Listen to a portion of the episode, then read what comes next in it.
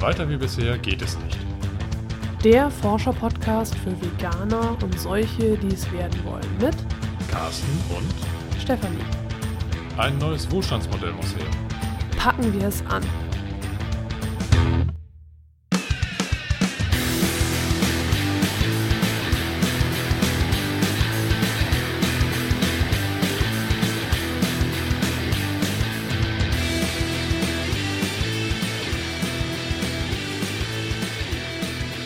Heute wollen wir mal wieder ein Buch vorstellen.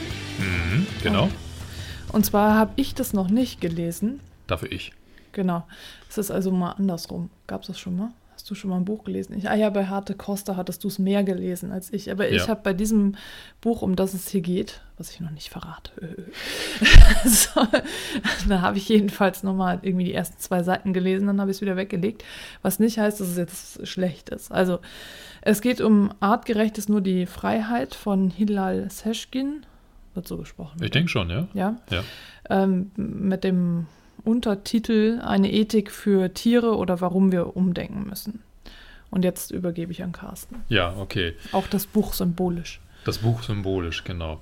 Also das Buch selber ist eigentlich, ich sag jetzt mal, schon fast so ein Standardwerk geworden, oder so empfinde ich es. Äh, von dem, was ich so im Vorfeld oder im Nachgang über dieses Buch mitbekommen habe, weil hier eben, ähm, Du hast eben. eben, Ja, du hast Eben. gesagt. Das heißt Ja. aber eben ohne T oder D am Ende. danke, wollte mal hier als. auch was sagen, ne? Ja. Gut, Ich, okay. So. Können wir über das Buch sprechen? Gut. Nein, eben. Nein? Eben. Übrigens mit D. so. Also, was ist eben? Artgerecht ist nur die Freiheit. Ja. Ähm, da geht es vornehmlich um ethische Aspekte. Ich muss Also- jetzt nochmal reinquatschen. Das ist von 2014. Also, es ist noch gar nicht so alt. Nee, ist noch relativ neu und frisch. Weil du Ähm, sagst, es ist ein Standardwerk.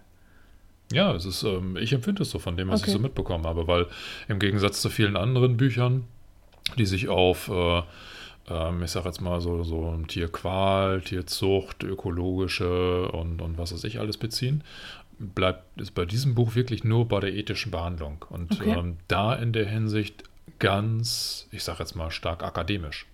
Also das Buch setzt ein gewisses Grundwissen im Rahmen von Philosophie und Ethik voraus. Das Mhm. ist so das, was mich fast das komplette Buch über ein bisschen gestört hat, dass das Ganze einen sehr akademischen Touch hat. Okay, also es ist einfach nicht, es ist einfach nicht einfach zu lesen.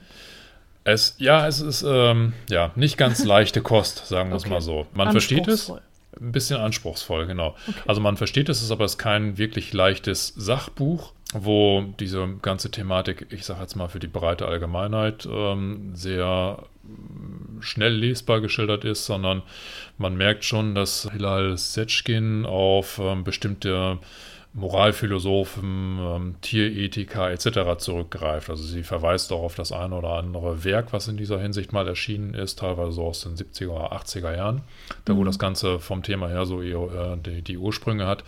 Und das verarbeitet sie. Sie denkt es aber konsequent weiter. Okay. Also es ist nicht so, dass sie jetzt sagt, das sind damals irgendwelche Schlussfolgerungen gewesen und die bleiben heute noch bestehen, sondern die greift das halt auf und sagt, da hat es vielleicht in der Vergangenheit Begrenzung gegeben und ähm, sie erweitert es dann halt, dass es heute einen zeitlichen Kontext hat, also auch in die Jetztzeit passt. Und ich habe mal grundlegend so die Kapitel skizziert, damit man weiß, worum es letztendlich geht. Ähm, Carsten hält hier einen Zettel hin ich habe einen Schmierzettel, und genau. knistert ein wenig. Ich knister, genau, der Zettel knistert. Knister. Das, das Buch selber behandelt also ganz, also fünf, fünf Kernfragen. Die Kernfragen sind, was heißt hier Ethik? Dürfen wir Tiere quälen? Dürfen wir Tiere töten? Dürfen wir Tiere nutzen? Und wie können wir mit Tieren leben? Wenn man die Fragen erstmal so sieht, dann denkt man, da brauche ich kein Buch über mehrere hundert Seiten schreiben, sondern diese Fragen ergeben sich eigentlich, oder die, die Antworten auf diese Fragen ergeben sich eigentlich intuitiv. Jemand, der von der Gefühlswelt herkommt, der braucht auch tatsächlich dieses Buch nicht lesen. Es ist nicht so, dass ich mich dann nochmal irgendwie akademisch überzeugen müsste, sondern die Antworten selber sind jemand, der, der ethisch motiviert ist, der hat diese Antworten quasi schon mitbekommen. Okay. Ne? Der hätte eventuell nochmal was von diesem Buch, um sich auf einer sehr ja, akademischen Ebene nochmal irgendwie rechtfertigen zu müssen. Ja, ist es denn so, dass ich jetzt daraus dann, ich habe das Buch ja noch nicht gelesen, ne, muss ich ja Hm. nochmal zugeben. Äh, also bringt es mir denn was? Also wenn jetzt ich irgendwie blöd angequatscht werde von irgendwelchen Leuten, kann ich dann da Argumente mitnehmen oder? Also ich glaube eher nicht. Ich kann mir nicht vorstellen, dass die Sachen, die hier in diesem Buch besprochen werden, in einer normalen alltäglichen Diskussion einfließen. Okay. Ich glaube, das sind dann Sachen, die man wirklich ähm, auf moral-philosophischer Ebene führen wird. Und Okay. da fehlt mir was der Rahmen. Also Und, ich, und für wen wäre jetzt das Buch geeignet? für diejenigen, die sich wirklich vom Philosophischen her interessiert geben und die ethischen Aspekte auch gerne mal eine Nummer höher an sich herantragen lassen wollen. Also wenn du geneigt bist, ähm, ich sage erstmal sowieso schon Sachbücher zu lesen und auch Mhm. nicht unbedingt Probleme damit hast, ähm, vor Fremdwörtern oder Fremdbegriffen oder sowas äh, zurückzuschrecken, dann gibt es nochmal so ein bisschen Hintergrund. Aber wie gesagt, eben sehr stark akademisch. Okay. Nur mal so, um das Bildungsniveau so ein bisschen zu unterstreichen. Ich habe mal so ein paar Unterkapitel ähm, für mich rausgeschrieben. Die heißen zum Beispiel der Vorwurf des Anthropomorphismus. Also ein weiteres Kapitel nennt sich die Asymmetrie des moralischen Universums. Dann geht Mhm. es in den Bereich Rechte und Pflichten, aber da auch wirklich sehr stark im philosophischen Kontext. Okay. Und dann gibt es Gleichheit versus Speziesismus. So, und das sind so Sachen, ich, ich denke, da sieht man schon ein bisschen dran, es werden. Ich habe immer gedacht, dass es Speziismus heißt, aber es heißt wirklich Speziismus, ne? Spezies. Ja, Speziismus. ja, das ist schwierig. Ja, also man spricht es intuitiv irgendwie falsch aus. Speziismus, ne? Ja. Intuitiv, aber Ja. Speziismus. Okay, ja. Also es werden halt bestimmte Begriffe oder Konstrukte verwendet, die das Ganze schon sehr abstrakt äh, formulieren und ähm, das macht das Ganze nicht unbedingt zu einer leichten Lektüre. Aber es werden halt trotzdem sehr interessante Themen behandelt. Ähm, wo sie drauf hineingeht, also die Autorin drauf hineingeht äh, oder auf eingeht, sind äh, Tierversuche. Das macht sie relativ äh, intensiv. Aus meiner Sicht äh, fehlt aber noch so ein kleiner Touch und, und zwar, Ein Touch. ähm, ja, sie hört an, an Ein dem Teil. ein Teil, Ein Touch. äh, Touchy. ja, oder ein Aspekt. Ja. Sie hört an dem Punkt auf oder, oder ähm, bespricht ihn nicht ausreichend aus meiner Sicht, äh, wo es darum geht, Tierversuche so zu rechtfertigen, dass dadurch Menschenleben geschont werden. Also ich kenne, ich habe fünfeinhalb Jahre lang in der Pharmaindustrie gearbeitet und ich ähm, habe damals mal so ein Argument von einem Arbeitskollegen bekommen, der gesagt hat, du, ich habe es lieber, dass Tiere, dass das dieses Medikament an Tieren getestet wird, als an mir. Und das ist für mich, es ist ein ganz schwieriges Argument, weil ich mich da schwer tue zu sagen, mh, vielleicht ist das Argument nicht zulässig. Also ich kann es ganz schlecht und auch heute noch nicht wirklich widerlegen. Und ich finde aber auch in diesem Buch keine richtige Hilfestellung. Das Ja. hilft mir jetzt nicht, das zu widerlegen.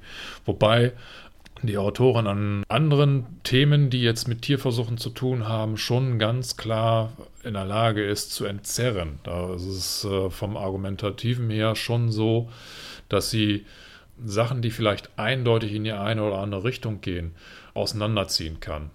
Also, ja, schwierig zu beschreiben. Ich habe jetzt leider auch kein Beispiel notiert, aber eigentlich sind es, sag jetzt mal so ein bisschen platt überdrückt, ganz häufig werden in so Diskussionen Äpfel mit Birnen verglichen und man merkt es einfach nicht. Man denkt so, okay, der Gegner, der jetzt das Argument auftischt, der hat eigentlich recht.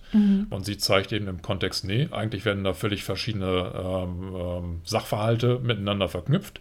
Die klingen logisch, klingen auch irgendwie zugehörig, aber im Endeffekt sind sie es nicht. Und dieses Durchdenken, dieses philosophische Durchdenken, das führt sie halt wirklich da in diesem Buch ähm, durch und, und zeigt auch eben äh, die, diese Lösungsansätze, um, um sowas zu erkennen. Aber es ist halt, wie gesagt, ein bisschen schwierig. Ähm, sie hat aber zum Schluss nochmal so zwei Kapitel, die ganz interessant sind. Das eine nennt sich die gewalttätige Gesellschaft. Das finde ich deswegen interessant, weil ich das in dieser Form, so wie sie es hier geschrieben hat, vorher noch nicht wirklich mitbekommen hat. Oder nicht mitbekommen habe. Äh, mit gewalttätige Gesellschaft meint sie nämlich nicht Gewalt unter den Menschen oder gegen Menschen. Das wäre so der Kontext, in dem ich es äh, bisher wahrgenommen habe, sondern Gewalt gegen Tiere. Ja. Die Art und Weise, wie diese Gewalt äh, institutionalisiert oder legalisiert ist oder teilweise vom rechtlichen her sogar ja, legalisiert wird, Ja. In, in der Schärfe, wie sie es hier darstellt, war mir vorher nicht so ganz klar. Jetzt im Nachgang muss ich sagen, ist alles logisch, habe ich auch immer schon gewusst, aber es ist mir wirklich erst ins Bewusstsein gekommen, nachdem ich dieses Buch so gelesen habe. Es spricht ja auch keiner drüber und wenn, wird es uns als normal vermittelt. Ne? Genau, ich habe das vorher auch ehrlich gesagt nicht so als wirklich Gewalt empfunden oder Ja. als gewalttätig. Das ist mir erst im Nachgang klar geworden. Und das ist etwas, wo ich sage, ja, au- aufgrund dieses einen Kapitels, die gewalttätige Gesellschaft, lohnt sich das schon. Das heißt aber, du würdest mir das schon empfehlen, wenigstens das Kapitel noch zu lesen. Ja, also zum Schluss hin ja, auf alle Fälle. Vorher ist es halt, wie gesagt, sehr philosophisch lastig und zum Schluss ja einmal dieses Kapitel gewalttätige Gesellschaft ist interessant. Und dann ganz, das allerletzte Kapitel nennt sich eine neue Form des Zusammenlebens. Das ist ganz anders geschrieben. Also da tritt sie deutlich lebendiger auf. Das ist nicht mehr so, so äh, Akademisch. akademisch, auch wenn der Begriff jetzt schon überstrapaziert Ja. äh, ist. Aber das ist wirklich so wie ein positiver Appell. Da wo man Mhm. merkt, okay, da kommt das Herzblut von der Autorin durch und ähm, sie zeigt eben auch, ja, es macht Sinn, sich ähm, für, für Tiere einzusetzen, beziehungsweise sie, sie ja, ähm, zeichnet eben auch eine, eine, eine positive Möglichkeit, mit diesem ganzen Thema umzugehen. Okay. Lässt, lässt alles nicht irgendwie so, so dumpf da stehen, sondern kann nochmal an der Stelle mitreißen. Aber das ist wirklich nur das, das letzte Kapitel. Und ob es sich dafür jetzt lohnt, das komplette Buch durchzulesen, weiß ich ehrlich gesagt nicht. Also die letzten beiden Kapitel sind definitiv lesenswert. Und ansonsten, ich schaue gerade mal nach, wie viele Seiten es insgesamt sind. Es sind Sie auf jeden Fall sehr viele Anmerkungen. Sie hat sehr viele Anmerkungen. Viele, viele gerade. Seiten. Also sind 240 Seiten reiner Text. Und äh, dann kommen nochmal 50 Seiten reine Anmerkungen. Ja.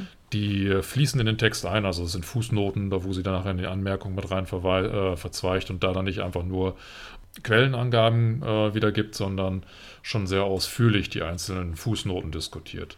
Ja, das Ne? ist wirklich ausführlich, wie ich Ja, das hier sehe. ja. ja. Also in der Hinsicht, ja, es ist sehr viel zu lesen. Ich habe auch eine Weile gebraucht, um da durchzukommen, weil es eben sehr schwere Kost ist. Und ja, ich muss sagen, ich empfehle es nur dann, wenn du wirklich sagst, so dieser ethische Aspekt ähm, ist auch, sag jetzt mal, so wichtig für dich, dass du auch auf einem bestimmten intellektuellen Niveau bestimmte Antworten geben möchtest. Also Okay. ist schwierig einzugrenzen. Also vielleicht muss man auch erstmal reinlesen in das Buch, um zu gucken, ob der Schreibstil oder die, die Voraussetzungen äh, jedermanns Sache sind. Also Hm, ja. ja. Okay, also eingeschränkt empfehlenswert, sagst du. eingeschränkt empfehlenswert. Also Okay. nicht unbedingt massen- und publikumstauglich. Ja. Ja, ich, ich war ja dieses Jahr bei diesem äh, Tag gegen Tierversuche. Da hat Mhm. Hilal Seschkin auch gesprochen, also in Hamburg auf dem Rathausplatz. Und äh, gut, hätte ich, hätte ich sie mal interviewen können, ne? habe ich nicht gemacht. Aber ähm, klar, also sie spricht sich natürlich klar gegen Tierversuche Mhm. aus. Ich habe auch gesehen, sie hat natürlich auch noch andere Bücher, habe ich gesehen. Ähm, sie ist ja aufs Land gezogen. Genau, ja. Und äh, da hat sie auch irgendwie, ich glaube, von einer, die auszog oder irgendwie so, also, äh, also aufs Land zog Ja. oder irgendwie so, so ein Buch hat sie auch noch geschrieben über ihr Landleben da. Und ja, es ist, es ist natürlich ganz interessant. Also so, so ähnlich wie Karin Duwe, die Mhm. Schriftstellerin, die ja Mhm. auch aufs Land gezogen ist und äh, da dann eben festgestellt hat, also auch diesen, sie hat ja diese, Karin, Karin Duwe hat ja dieses Buch Anständig Essen Ja, äh, geschrieben. Vielleicht müssen wir das auch noch lesen, ich weiß es nicht genau, aber es ist äh, anscheinend ja so, dass es eher ähm, von Karen Duwe jetzt zumindest so ein, äh, ja, sie ihren Selbstversuch beschreibt. Und sie, ich hatte ein Video von ihr gesehen, wie sie da, also von Karen Duwe, nicht von Hilla Seschkin, Mhm. wie, wie, wie Mhm. sie über ihr Buch spricht. Für Peter war das, glaube ich. Also für die Organisation Oh, Peter. ja, ja. Nicht für Peter. Peter, nee, Für Peter, nee, du weißt schon. E.V. Peter, wo sie dann eben sagte, dass sie vegan gelebt hat und dann aus Scherz äh, nochmal irgendwie als einen Monat irgendwie als Frutarier. Mhm. Äh, und danach war vegan sowas von einfach, dass sie irgendwie gesagt hat, hey, ja, das ist, da bleibe ich jetzt dabei. Also ich weiß gar nicht, ob sie jetzt hundertprozentig, das irgendwie, ich glaube auch so irgendwie ein, zwei Sachen isst sie trotzdem noch, aber Ja. äh, jedenfalls eben dieses, das ist ja Scherz, einen Monat frutarisch quasi, oder wie Hm, man das nennen soll, ja. äh, Ja, gelebt wie- hat. ja, Ja, ja. so. Ne? Ja, aber das, das nur nebenbei, das gehört ja jetzt gar nicht zum Buch dazu. Aber es ist so, das sind so die Parallelen von diesen Autorinnen, Ja. die beide aufs Land gezogen Ja. sind. Müssen wir auch demnächst mal aufs Land ziehen. Ne? ja, genau, wir machen das nach. Ja, wir genau. machen alles nach. Wir testen das alles, ne? Nur für Erst- dich. erst lesen, dann machen, genau. Ja, also zusammenfassend sagst du, äh, eingeschränkt empfehlenswert und für wen, wer sollte das lesen? Also für den Akademiker, für den Intellektuellen. Es ist, äh, hat keinen praktischen Bezug. Also wer ähm, versucht, irgendwie einen praktischen Bezug zum Veganismus zu finden oder äh, eine Begründung findet eine, oder eine Begründung, Begründung sucht, Veganismus irgendwie praktisch zu erklären oder mit einem Praxisbezug zu erklären, der sollte definitiv andere Bücher lesen. Okay. Das ist jetzt wirklich so für den Intellektuell Das ist so für den Hintergrund. Der Spaß daran hat, sich mit philosophischen Themen auseinanderzusetzen, der findet da auf alle Fälle genügend Futter. Okay, gut, dann würde ich sagen. In diesem Sinne. In Hamburg sagt man Tschüss. Und auf Wiedersehen.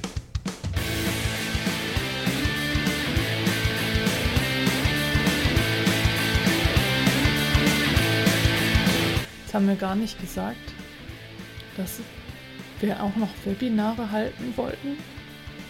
Machen wir beim nächsten Mal. Und äh, auch nicht gesagt, dass es nett wäre, wenn jemand mal einen Kommentar schreiben würde. Machen wir beim nächsten Mal. Und auch nicht gesagt, dass es total nett wäre, wenn auf iTunes mehr Rezensionen wären, weil das immer noch nicht angezeigt wird, weil nicht genug Rezensionen vorhanden sind. Ach, wie gut, dass du das jetzt nicht rausschneidest, sondern im Nachgang alles bringst.